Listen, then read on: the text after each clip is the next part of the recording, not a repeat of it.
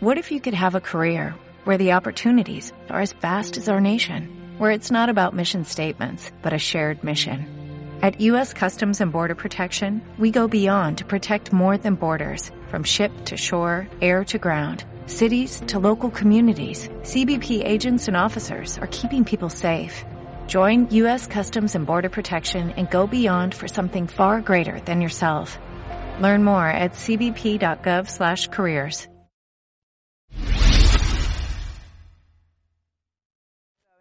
¿cómo están? Bienvenidos a esta clase, nueva clase de la Academia Líder. Qué gusto realmente es poder dar inicio a este ciclo de enseñanzas que estoy muy seguro va a fortalecer la vida de nosotros como miembros del cuerpo de Cristo. Yo sé que eh, la palabra siempre edifica, siempre construye y bueno, y hoy estamos participando de esta gran academia y donde sé que cientos de personas estamos alineándonos en lo que el Padre quiere para nosotros en este tiempo como iglesia. Esta clase se llama El Poder de la Visión. Le doy la bienvenida a todos los que están compartiendo a través del Zoom, a través de YouTube, a través de Facebook o cualquier medio que está disponible esta clase. Yo sé que eh, hay mucha gente escuchando la palabra y mucha gente siendo instruida. Y aún nosotros, los que nos toca momentáneamente ser enseñadores, o por qué momentáneamente, porque vamos a tener una gran cantidad de maestros profetas, evangelistas, eh, me refiero a maestros en el sentido de lo que tienen para darnos, de enseñarnos, ¿verdad? No solamente del oficio eh, según la palabra, sino también en la calidad de maestros de, que sé que hay y pueden enseñarnos y ministrarnos la palabra de Dios también por lo mucho que tienen para enseñar. Bueno, estamos contentos y felices de poder dar inicio a esta clase. Como les dije, se llama el poder de, el poder de una visión.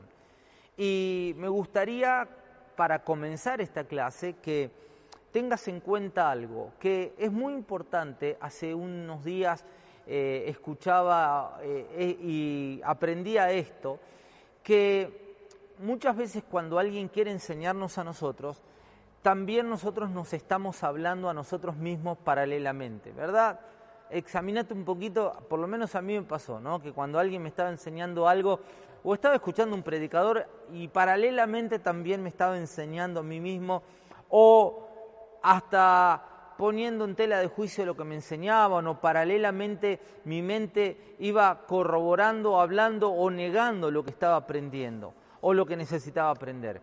Por eso es importante que en esta academia de liderazgo, en estos días que vamos a estar compartiendo juntos y creciendo en la palabra, tus oídos estén libres para aprender, para aprender. Tus oídos tienen que estar libres para recibir enseñanza. No, pongas prejuicios a lo que vas a aprender, no en esta clase, sino en todas las clases.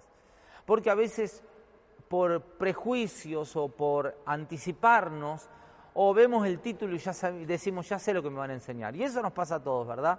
Muchas veces a mí me pasó que a veces los títulos de una prédica o no son atractivos o no tienen por qué ser atractivos, simplemente son precisos, concisos, y decimos, no, pero yo otra vez, ya, ya, ya, ya me hablaron de la visión, ya sé de la visión, o como de los dones, sí, ya sé de los dones, ya lo escuché tantas veces, o ya, y así nos privamos y nos impedimos a nosotros mismos recibir una enseñanza nueva, fresca, ampliatoria, a todo el conocimiento o repertorio que yo tengo de, de algún tema en particular. ¿no? A veces nosotros ya bajamos la persiana, como decimos nosotros normalmente, bajo la persiana porque yo ya lo sé. No, no, nunca digas yo ya lo sé. La capacidad y la calidad de un gran liderazgo consiste en que tengas siempre el deseo de aprender. Y hace un tiempo atrás decía esto, lo aprendí, lo apliqué para mi vida, que tenemos que eh, eh, en este tiempo tener la habilidad, la calidad para aprender, para desaprender y para reaprender. ¿eh? Si, si querés anotarlo por ahí porque te va a ser útil esto. Aprender, desaprender y reaprender.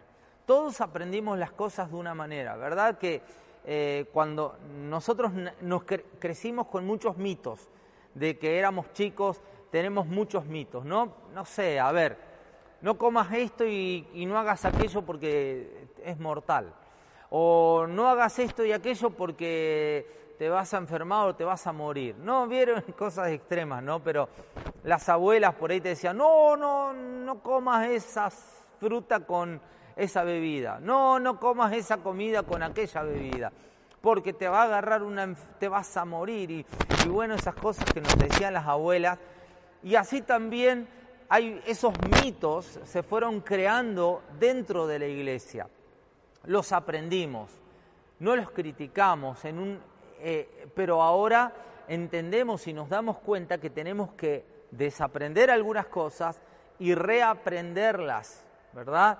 Desaprender, las aprendimos, todo lo del pasado no lo criticamos, no lo destruimos, pero en algunas cosas desaprendemos, dejamos lo que verdaderamente sirve y construye, desaprendemos esas cosas y volvemos a aprender, reaprendemos.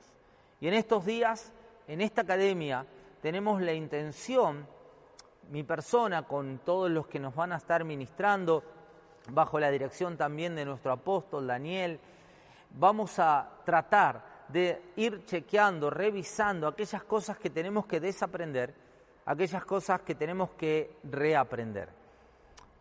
Eh, entonces, cuando hablamos del poder de una visión, cuando hablamos del poder de una visión, hablamos de que lo más importante es la visión, ¿verdad? Y que cuando una visión tiene claridad, está bien implementada, esa visión genera poder, genera una energía, genera una cierta autoridad. El poder es importantísimo para muchos aspectos de nuestra vida. Todo lo que estamos haciendo acá, toda la tecnología que estamos usando necesita poder y ese poder se llama electricidad. Ese es el fundamento. Lo segundo, el segundo poder que se aplica es el Internet, pero hay uno principal que es el poder de la electricidad. Todo lo que nosotros tenemos sirve, pero sin electricidad no sirve para nada. Y el segundo poder aplicado es Internet cómo estás viendo esto a través de Zoom, cómo estás viendo a través de YouTube, porque tenés el poder llamado Internet basado en el primer poder llamado electricidad. Y así, en la vida del Espíritu y en la vida de la Iglesia, somos o construimos con poderes, sobre poderes y construimos, pero no poderes que ejerce el hombre, no el poder de un título, no el poder de una marca, sino el poder que nos da el conocimiento. Primeramente, el poder que nosotros tenemos es el poder del Espíritu Santo. El poder de Dios es el poder fundamental con que funcionan y se armonizan todas las cosas. Luego, yo creo y entiendo que para los que servimos a Dios y estamos en la, obra del Señor, el poder más importante que tenemos que ir descubriendo en este tiempo es el poder de una o de la visión, conocer la visión. Mucha gente durante mucho tiempo tuvo un entendimiento equivocado por ahí de lo que es la visión y creyó que la visión es un sistema. Entonces dice, nosotros tenemos el poder o la visión de las células, tenemos la visión de, los discipulados, o tenemos la visión de hacer cultos y reuniones, o tenemos la visión de evangelizar haciendo campañas y cruzadas en las calles y en las plazas. O sea, no está mal que se hagan todas esas cosas, pero eso no es la visión. eso está encuadrado en la visión. Lo que nosotros tenemos que perfeccionar en este tiempo es el conocimiento de nuestra visión, porque en el conocimiento de nuestra visión todo lo que hagamos, que estará encuadrado en nuestra visión, lo haremos con mayores capacidades y centrados y enfocados en saber por qué lo hacemos. ¿no? Entonces, cuando hablamos de visión, no estamos hablando de un sistema, estamos hablando de una vida, estamos hablando de una ideología de vida que nosotros adoptamos y esa ideología de vida que nosotros adoptamos nos llevará a ir asumiendo, recibiendo y enriqueciéndonos de sistemas de vida que respalden nuestra ideología de vida. ¿No? Por ejemplo, yo no sé, ¿vieron? Conocen los hippies, ¿no? Nada particular ni en contra de ellos. Pero ustedes, ¿por qué reconocen un hippie? Por su forma de vida, no por lo que diga, ¿no? Porque si te aparece, a ver, no es ni mejor ni peor, a ver si ustedes me entienden claramente lo que les quiero decir. Si te viene un tipo eh, con,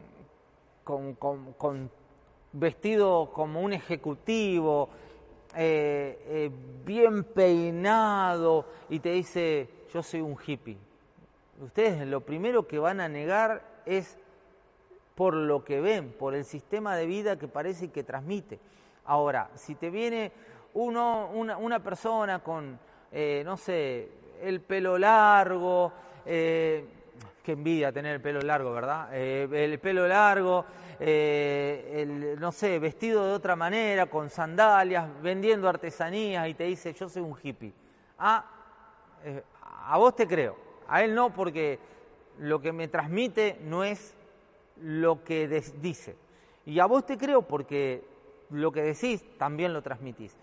La visión tiene que ver con esto, ¿verdad? La visión tiene que ver que es lo que creemos, nuestra ideología, pero también lo que transmitimos. Y la iglesia en este tiempo tiene que cobrar fuerza y sabiduría para entender que lo que dice también lo tiene que transmitir con sus acciones. Nosotros decimos, ¿para qué está la iglesia en la tierra? ¿Cuál es el objetivo de la iglesia? ¿Cuál es el punto eh, en que nosotros podemos decir, a esto, para esto está la iglesia? Si tenemos que rever, porque en el camino hemos asumido tantas cosas, tantas situaciones en el camino, que perdimos el rumbo de por qué y para qué está la iglesia. La iglesia está para hacer la obra de Cristo en la tierra. ¿Cuál es la obra de Cristo en la tierra? Ganar personas. Jesús vino, ¿a qué vino Jesús? A predicar el Evangelio. Jesús a qué vino? A transmitir la verdad del Evangelio, a las buenas nuevas del Evangelio.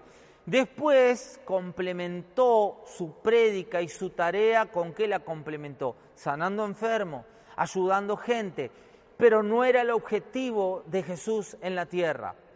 Eso lo hizo en su camino, a medida que iba pasando. Eh, Jesús dice, vino a los pobres, le dio de comer a la gente en necesidad, pero no era el objetivo de Jesús. Porque eso en alguna ocasión también Jesús dice, ustedes me siguen por el pan y por los peces. ¿eh? Pero eh, yo tengo algo más que también ustedes tienen que seguir. Y aquel que quiera ser mi discípulo tendrá que dejar padre, madre. O sea, nosotros mal entendemos el Evangelio cuando decimos la iglesia, ¿para qué está en la tierra? La iglesia está para ayudar a los necesitados. No, no, la iglesia está para predicar el Evangelio sobre todas las cosas. Hay mucha gente que puede que me haga criticable con lo que voy a decir, pero la iglesia no está para ayudar a los pobres como primera medida. No significa, entiéndase bien, con buenos oídos lo que quiero decir, que no, está para, que no puede hacerlo, lo puede hacer, pero también lo puede hacer una fundación, también lo puede hacer el gobierno, también lo puede hacer una persona adinerada que se haga filántropo en un día y decida dar todo su dinero que ganó en toda su vida, dársela a la gente. Y eso no significa que se vaya al cielo por, ser, por hacer buenas obras, porque sabemos y entendemos que esto no consiste en obras, consiste primeramente en la fe. Después de la fe vienen las obras, porque la fe sin obras es muerta. O sea, lo más importante es la fe. O sea, no se trata, la iglesia tiene que dar un buen ejemplo ayudando, sí, ante la sociedad, pero la función primera de la iglesia es predicar el Evangelio. ¿Estamos bien hasta acá? Entonces, miren lo que nosotros vamos a ir descubriendo en los próximos minutos a través de esta palabra. Entonces podemos decir que la visión es una forma de vida, que la iglesia debe asumir y entender que esa es su mayor responsabilidad. Después la iglesia puede llevar adelante muchos complementos y muchas actividades y muchas tareas que acompañen a la primera tarea fundamental de la vida de la, iglesia. ¿Cuál es? Es ganar personas predicando el Evangelio. Ahora, qué interesante, ¿no? Porque nosotros vamos a ver en la palabra que eh, la iglesia se construye, la iglesia se edifica, la iglesia crece, la iglesia se alimenta, la iglesia se empodera a través de los oficios. Efesios capítulo 4 nos dice que están para perfeccionar a los santos, pero fíjense en que dice que los oficios, apóstoles, profetas, evangelistas, pastores y maestros no están para hacer la tarea, sino están solo para hacer la, ellos solos la tarea, sino que ellos están para perfeccionar a los santos, para que los santos hagan la obra del ministerio. O sea, mucha gente dice, no, que lo haga el pastor, que lo haga, que los evangelistas vayan a ganar. No, los evangelistas son los que tienen el don, tienen el oficio, tienen el fuego del evangelismo, pero también están para llevar a la iglesia a ganar almas. No están para hacer ellos solos la tarea. No, no es que lo haga el evangelista. No, no, no es solo que le hago el evangelista. El evangelista perfecciona a los santos. Ah, lo hace porque le fluye por los poros, pero está para hacer la tarea. El pastor está para no está para decir, ay, el pastor para cuidar las almitas, que ninguno se vaya al infierno. No, esa no es la tarea del pastor. La tarea del pastor es cuidar las almas en la palabra, perfeccionar a esos santos para que los santos también hagan la obra del ministerio. Y así todos los oficios, y, nombro estos dos porque si no vamos a ir en, en definitiva, todos los demás tienen el mismo fin y el mismo objetivo. Todos nosotros adoptamos un sistema de vida por la forma de vida que decidimos llevar, ¿verdad?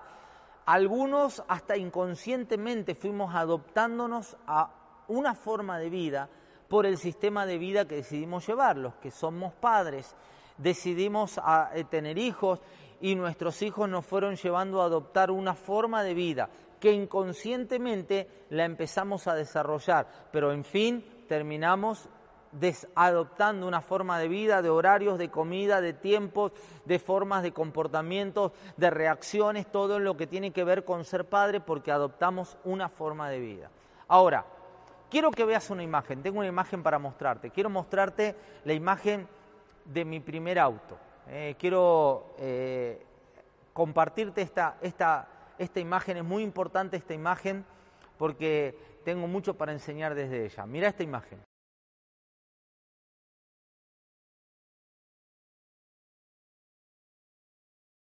Cuando vi este auto, a mí me encantó. Cuando era chico este auto me encantaba. Me acuerdo que había una publicidad en televisión que mostraban este auto y, este auto lo manejaba un, muchacho lindo con pelo eh, largo al viento y iba muy feliz en este auto y yo cuando vi este auto dije, wow, yo quiero tener ese auto porque eh, también soy lindo como ese muchacho que va ahí. no, un chiste. Eh, y, yo quisiera ese auto. el fin, pasaron muchos años, me pude comprar el auto, pero no en el estado que yo lo vi en la publicidad. Me compré un auto en un estado deplorable. Este fue mi primer auto. Yo no sé si algunos recuerdan cuál, cómo fue tu primer auto, lo amabas, ¿verdad? Tu primer auto estabas enamorado de tu primer auto. Recuerdo nosotros recién casados, hace un poco, un par de años estábamos casados, pero teníamos nuestra primera hija pequeña, Araceli, era bebé, y recuerdo que compramos este auto. Ahora, eh, a mí, yo estaba enamorado del auto, lo cuidaba, lo lavaba, lo lustraba, eh, le, ponía, eh, qué sé yo, todo para que quede espectacular y se vea lindo. Trataba de disimularlo, trataba de disimularlo para que se vea bien. Ahora, ¿sabéis que a este auto no le andaba el velocímetro? No le andaba el control de temperatura, si recalentaba el motor, de hecho lo fundí como cuatro veces porque no me andaba el, eh, el que marcaba la temperatura. Lo arreglábamos y se volvía a romper, era como una maldición, estaba atado con una ligadura espiritual que lo arreglabas y, era, como yo le decía, eh, esto, eh, el mecánico que yo tenía era como un curandero. Te arreglaba una cosa y te desarreglaba dos por otro lado. Bueno, entonces, no me andaba el velocímetro, no me andaba el medidor de temperatura, por eso lo fundí como cuatro veces. No me andaba la calefacción, mucho menos el aire acondicionado. Ni sabía, ese auto en su vida conoció lo que era un aire acondicionado. Estaba lleno de agujeros porque estaba picado, entonces, eh, ¿qué pasa? Que todavía recuerdo, lo pagué 16 mil pesos. Miren, imagínense cómo quedan marcadas las cosas en la vida de uno, que lo pagué 16 mil pesos. Me acuerdo hasta cuánto me salió. Eh, después lo terminé regalando porque lo primero lo odié, primero lo amé y después lo terminé odiando. El asunto, ¿qué quiero enseñarte con, esta, con este ejemplo del auto? Quiero mostrarte que eh, cuando yo salía a la ruta, recuerdo que teníamos en una, en, en una bolsa, en el baúl, teníamos, si salíamos en invierno, teníamos que salir con frazadas porque nos moríamos de frío en el invierno. Entonces me acuerdo que mi hija la acostábamos atrás, la envolvíamos en frazada, la llevábamos ahí y nosotros, yo manejaba y me ponía una frazada para manejar cuando andábamos en la ruta y hacíamos largos viajes que íbamos a la iglesia o a alguna iglesia de horas de viaje y salíamos y de noche nos agarraba o de mañana temprano nos agarraba el frío, así que íbamos todos tapados con colcha tomando café porque nos congelábamos de frío en la ruta. No andaba el velocímetro, no andaba el medidor de la temperatura, no andaba el medidor de nafta. O sea, también contá eso que me quedé un montón de veces sin nafta porque no, no me andaba el medidor de nafta. casi como a tres cuartos del tanque, el tanque tenía una pinchadura. Entonces, como no podíamos medir la nafta, sabía que cuando estábamos cargando nafta y caía nafta por abajo, el auto más o menos tenía tres cuartos de tanque de nafta y ahí yo hacía un cálculo de tiempo y de, de, distancia posiblemente que haya realizado todo mentalmente con calculadora para poder medirme y no quedarme sin nafta en el medio de la ruta. Bueno, el asunto que me demanda un montón de cálculos, un montón de esfuerzo, un montón de veces me quedé parado y, y en el medio de la nada, un montón de veces, ¿por qué? Porque yo salía en una máquina que no tenía ningún tipo de control, que no tenía nada específicamente en claro. Y así, muchas veces nosotros andamos en la vida y peor aún en la iglesia. Llevamos la iglesia como en Peugeot 306. Llevamos a la iglesia así. A veces eh, vamos y decimos, bueno, subamos. Y, pero, ¿Y a dónde vamos a hacer una parada? No sé, donde el destino nos lleve, porque parece heroico, ¿verdad? Eh, nosotros usamos frases evangélicas que dicen, hasta aquí me ayudó el Señor, iré con, y, cuando te bautizan, ¿hasta cuándo servirás al Señor? Hasta que Cristo venga. Y tenemos esas cosas de punta a punta, o sea, de, cero a, a muerte y en el medio no nos damos cuenta que tenemos que tener un montón de buena administración para ser efectivos y productivos en lo que nosotros hacemos. Entonces, ¿y usted hasta cuándo servirá al Señor? Hasta que Cristo venga, hasta que el mundo explote en mil pedazos, yo seguiré fiel a... Los dos meses lo tenés que ir a buscar al hermano porque el hermano ya se te perdió, se te borró. Aquel que decía, yo voy con Cristo y que me agarren a latigazo, lo mordió un perro, no vino más a la iglesia. ¿eh? Eh, no voy más a la iglesia porque hay un perro, me mordió en la esquina y ahora me voy a otra iglesia que me queda más cerca de mi casa, no gasto boleto. Entonces, mucha gente que se, lo tomamos como siervos de Dios, pero fueron gente desordenada porque no tenían una visión, porque solo querían ser héroes, y querían tener una visión heroica de la vida y del Evangelio, y lamentablemente se quedaron a mitad de camino. ¿Por qué? Porque no tenían una visión. Tener una visión nos potencia, tener una visión nos ordena, tener una visión nos pone las cosas en claro. ¿Y usted qué quiere, hermano? Yo quiero cantar pero yo solo quiero cantar. Yo conocí a un hermano que decía, yo soy un alabador, ¿eh? un, un, alabador, y yo no entendía, creía que me decía, soy un, lavador. Entonces pensé que venía a limpiar el templo. No, no era lavador. Yo decía, me está inventando una palabra, era alabador, ¿no? Entonces, él quería cantar, no quería hacer otra cosa. Dice que el Señor lo llamó a ser un alabador. ¿eh? Y yo digo, bueno, en fin, un hermano que quiere limpiar eh, el lavador, vamos a tener el nuevo ministerio de lavador y para más, yo era pastor nuevo, no quería quedar mal con nadie, porque los pastores a veces tenemos miedo de decirle las cosas a la gente porque tenés que decirle las cosas a la gente con pinza, me decían siempre a mí, porque la gente se ofende de nada. Bueno, y así, ¿eh? Tenés que decirle las cosas despacito a la gente. Y, viene un hermano y dice, yo soy alabador, ¿y qué hacíamos? Bueno, le fundábamos el ministerio de los alabadores. ¿eh? Venía uno y decía, yo soy eh, actor, y le fundábamos el ministerio de los actores. Y, y con tal de tener gente, con tal de tener todos atrapados y con tal de que ninguno se nos vaya, que ninguno se nos pierda, no vaya a ser que el Señor después me diga, me perdiste un hermano y se me fue al infierno. Entonces aceptábamos y, teníamos cual, y agarrábamos cualquier cosa y, aceptábamos cualquier cosa. ¿eh? Porque a veces los pastores tenemos miedo también, porque vieron que si no se ofenden y se van. Entonces, eh, eh, entonces nosotros, como no teníamos una visión, Decíamos, bueno, sí, hermano, yo quiero alabar el pastor, tengo, un, tengo una visión, yo quiero que nosotros eh, hagamos una cruzada y vayamos alabar al Señor allá en el parque, acá en Tucumán tenemos el parque 9 de julio. Y bueno, y él entonces decía, y bueno, está bien, no, sé, no vaya a ser que sea de Dios. Eh, pastor, yo tuve una visión que íbamos al parque y en el parque eh, íbamos a evangelizar y rompíamos las huestes celestiales y íbamos al parque y rompíamos los demonios, y lo agarrábamos los demonios, lo despedazábamos los demonios, porque en el parque 9 de julio, porque eh, hay pacto y allá en el cerro también, y vamos a cantar y agarrábamos la guitarrita, no íbamos al cerro a cantar, clavábamos una estaca, enterrábamos una Biblia, si es posible enterrábamos una, una vieja hermana ahí, eh, una hermana vieja, eh, la dejábamos enterrada ahí para que para reshacer las huestes celestiales y decíamos, ahora sí la gente va a venir a la iglesia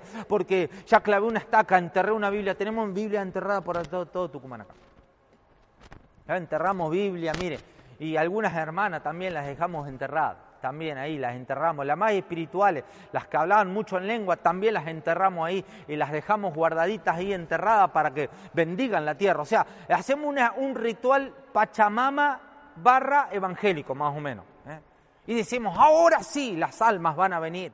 Estamos entonces como aquellos que dicen y sueñan con el avivamiento. O sea, yo creo que va a haber un avivamiento y creo que estamos a la puerta de un gran avivamiento pero muchos de los que piden el avivamiento son, son vagos, son aquellos que no quieren hacer nada y dicen que venga el avivamiento para que se, me llenen, se llenen los templos. ¿Y ustedes qué hacen? No, no, no, estamos orando y esperando el avivamiento. La Biblia no me dice que yo ore por un avivamiento, no me dice que ore para que vengan las almas, no me dice que ore por las sillas para que las sillas estén calentitas, que cuando alguien se sienta no tenga frío. La Biblia la palabra, Jesús me enseña que yo debo orar para que los obreros sean levantados y sean enviados. Lo que hace falta no son oraciones que nos atraigan, sino hacen falta oraciones que nos promuevan los obreros, que vayan a hacer la tarea, que vayan a hacer la obra, porque la visión ya fue dada, en Cristo ya fue dada la visión, lo que tenemos que hacer nosotros es despertar obreros gente que haga la obra. No, y nosotros le hacemos canciones al avivamiento. Avivamiento, el avivamiento, te adoramos avivamiento, te recibimos avivamiento, te exaltamos avivamiento. Lo ponemos el avivamiento como una, como una persona de la Trinidad.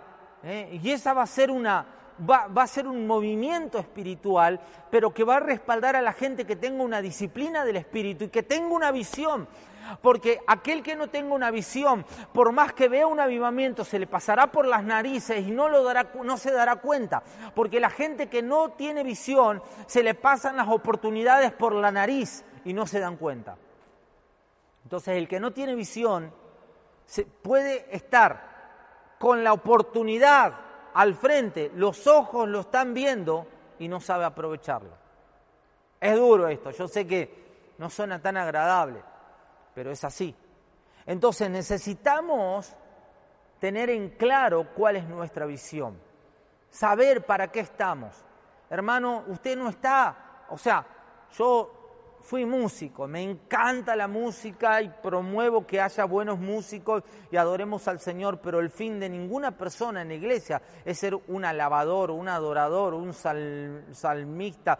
No, son herramientas, son, son elementos que aplicamos a la iglesia para que esté enriquecido nuestro ambiente, porque es lindo escuchar música, porque nos inspira la adoración, porque nos inspira a exaltar, pero no es el fin de ninguna persona en la iglesia. El fin de la iglesia es predicar el Evangelio. Esa es la visión. Predicando el Evangelio podríamos usar muchos sistemas. Voy a pedirle acá a los chicos de multimedia que me pongan esta placa del poder de la visión. Esta es nuestra visión. Me voy a correr, se las voy a dejar acá.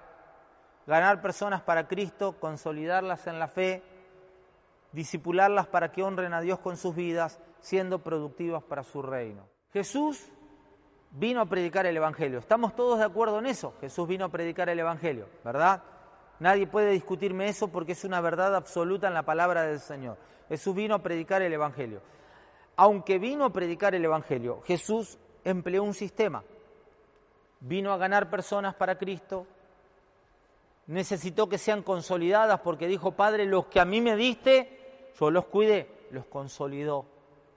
Y, después, ¿para qué los consolidó? Para que se vuelvan en sus discípulos y hagan la tarea juntamente con Él. Los llamó apóstoles o fueron llamados apóstoles porque fueron los primeros, los que fueron lanzados al mundo luego de que Jesús resucitó y, se, y fue con el Padre, comenzó una gran tarea de aquellos discípulos ya en su tarea apostólica cuidando la iglesia y extendiendo el Evangelio.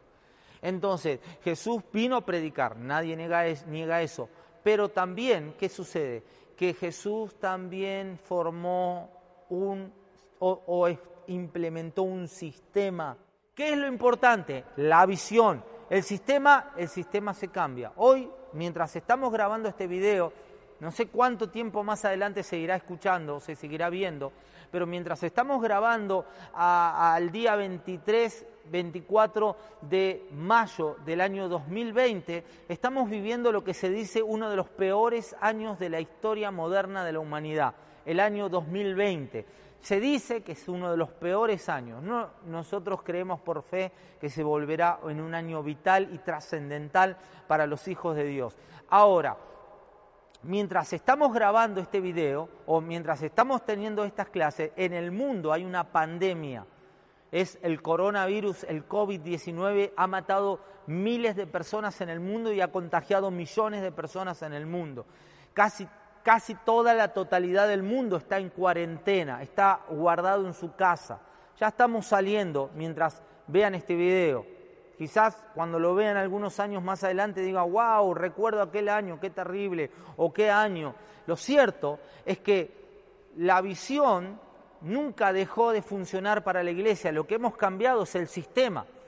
No podemos reunirnos en persona porque tenemos cuarentena, no podemos salir a la calle normalmente, no puede todo el mundo andar en la calle, entonces estamos en una cuarentena. Se cambió el sistema, pero lo que no cambiamos es la visión la visión sigue siendo la misma. Y quiero mostrarte estos cuatro engranajes de lo que es la visión para nosotros. Quiero mostrarte, para ir terminando esta clase, acá ustedes van a ver los cuatro engranajes fundamentales de la visión. Número uno, dijimos que es evangelizar. Ese es el paso número uno. No se puede evangelizar, o no se puede construir iglesias si no se empieza por el paso número uno, que es evangelizar. Ahora, ¿todos tienen el don del evangelista? No todos. Yo no tengo el don como el evangelista que arde en fuego por ganar almas. Yo soy más pastor, administrador. ¿eh? Soy eh, pero, pero eso significa que yo no le voy a dar importancia a eso y que no lo voy a hacer. Sí lo, lo haré. Y le voy a dar importancia y voy a tratar de que en la iglesia cobre mucha vida a eso. Lo segundo, que es afirmar, es consolidar en la fe. Cuando consolidamos a las personas, es formarlas en, los fundamentos del Evangelio. La Biblia tiene fundamentos, tiene doctrinas fundamentales, enseñanzas fundamentales, pasos fundamentales. Ser parte de la iglesia, congregar, ser bautizado, participar de la cena del Señor, eh, conocer las doctrinas básicas y fundamentales de la vida de la fe que nosotros tenemos, consolidar a la persona que se afirme para que no sea una persona que sea plantada sobre la roca, que sea puro fuego, pero luego no tiene raíces y se seca, tampoco sea una persona en el medio de las espinas, ni mucho menos la que como una semilla que cayó en el costado del camino, sea una, una persona que todo aquel que venga a nuestra vida por medio del evangelismo, todo aquel que venga a nuestra iglesia por medio del ganar, sea consolidada en la fe. No es una tarea fácil, no es una tarea sencilla, no es una tarea rápida, no es una tarea rápida. Tenemos que saber que verdaderamente los que son evangelizados, o sea, yo le oré y, creyó, y, bueno, pero tenemos que ayudarlos a que sean afirmados. y seguimos y voy terminando esta clase, tenemos discipulado.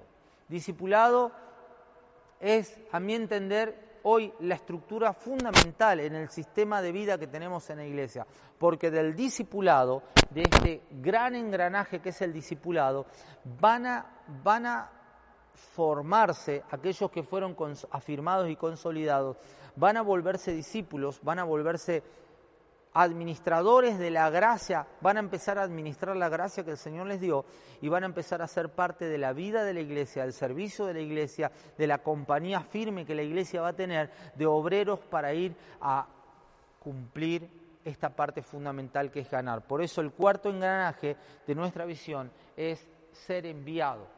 Ser enviado a dónde? Quizás no te tengas que ir a otro país, no te tengas que ir a otra ciudad, no te tengas que ir a otra nación. Ser enviados a dónde? Ser enviados a hacer la obra. Eso les llamamos ser enviados. Jesús los envió.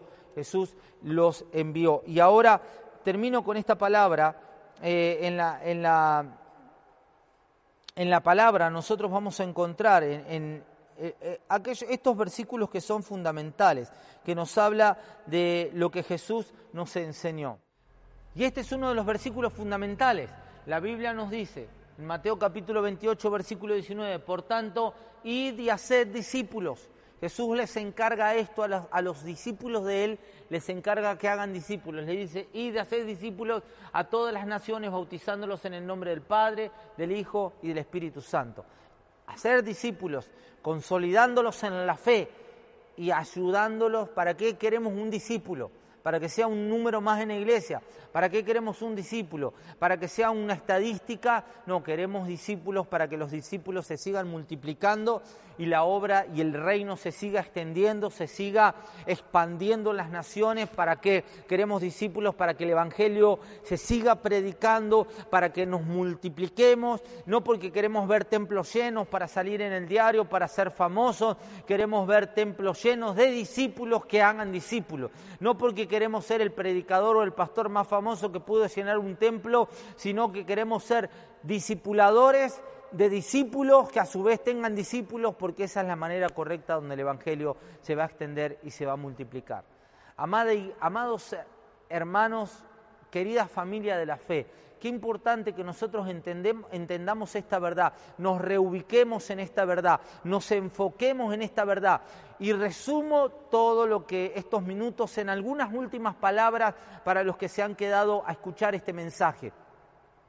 Necesitamos conocer esta verdad, tomarla como una verdad de vida, pero necesitamos un sistema ordenado y bien administrado para volvernos productivos. Jesús tuvo un sistema ordenado y productivo, ordenó a doce. Cuando dio de comer dijo, sepárennos en grupos de cincuenta. Jesús era metódico, Jesús tenía sistemas para hacer milagros, Jesús tenía sistemas era metódico. Jesús, aquel hombre que le, ungió los, los los ojos con barro, le podía haber dicho, sé sano con la palabra, sí, pero empleó un sistema.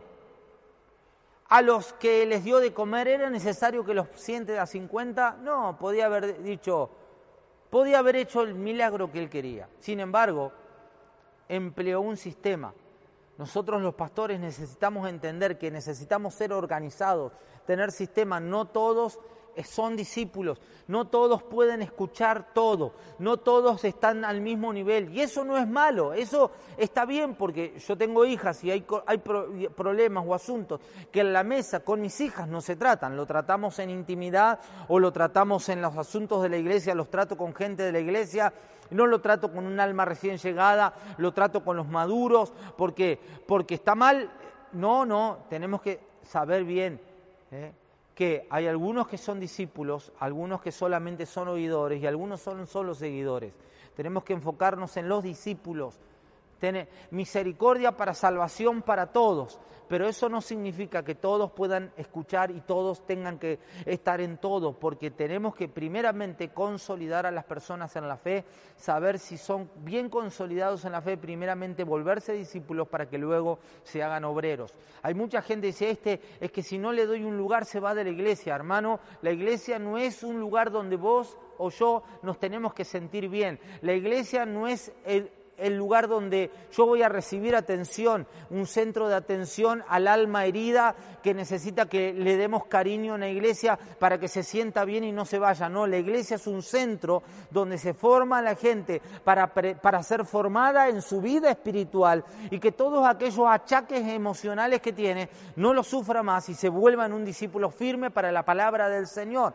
Luego voy a seguir enseñando en otra próxima clase todos estos asuntos fundamentales de lo que es visión. Pero quiero decirte esto, necesitamos sistemas. ¿eh? Y a veces nos podemos predicar horas en una plataforma, pero necesitamos extendernos en sistemas de vida. Y el discipulado es fundamental para la vida de la iglesia en este tiempo. Los dejo con esto. Muchas gracias por compartir esta clase.